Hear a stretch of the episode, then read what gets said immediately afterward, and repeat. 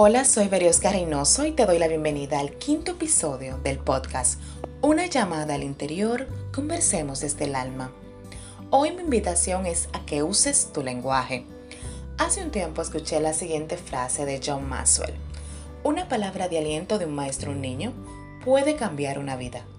Una palabra de aliento de un cónyuge puede salvar un matrimonio.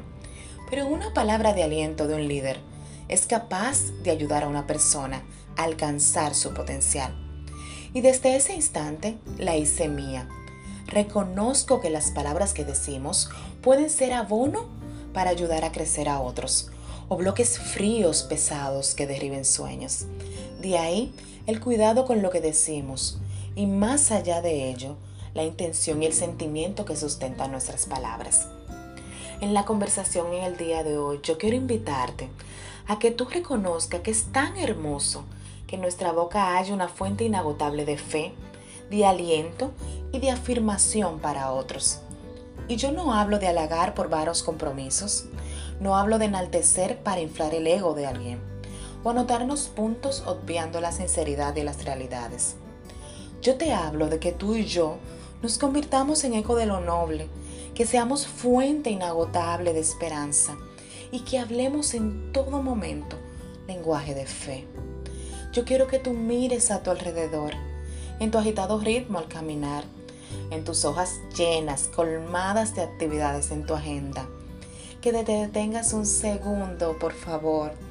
Respira, toma una pausa y empieza a mirar conscientemente desde tu alma las personas con las cuales interactúas en el día a día. Y hace tiempo que a esas personas no le dices lo bueno que son, lo importante que son para ti, que te tienen, que en verdad estás presente, que tú eres quien anima sus sueños, que eres la porrista en primera fila, que tú valoras sus intenciones. Por favor, cierra tus ojos ahora y escucha con el corazón tus conversaciones. Probablemente ellos te hablaron de desánimo, te hablaron de tristeza, pero estabas tan deprisa que no lo percibiste. En este momento, lo que estamos haciendo no es para que te juzgues, no es para que te sientas mal. No, créeme nada que ver. Quiero que ahora hagamos el compromiso de ser la luz que alumbre esas vidas. Vamos, yo te invito a usar ese lenguaje de fe, a levantar a otros. Vamos, que no es tan complicado. Solo se trata de acudir a un lenguaje que edifique, no que derribe. ¿Cómo te sientes? Elige siempre construir. Destella luz.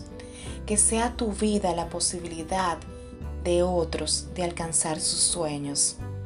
Obvia la posibilidad, ignora la posibilidad de destruir. Acércate cada uno de tus días a edificar. Escucha tu corazón y háblate palabras de afirmación que te reinicien que te conecten con tu esencia. No te distraigas y no prestes atención a los ruidos que quieren llevarte más deprisa de lo que son tus propios planes. Recuerda que hay música dentro de ti. Baila tu ritmo. Disfruta el viaje. Este viaje de la vida que hoy te permite responder esta llamada. Esta llamada al interior y volver a empezar. Recuerda que siempre, siempre tienes la oportunidad de volver a empezar.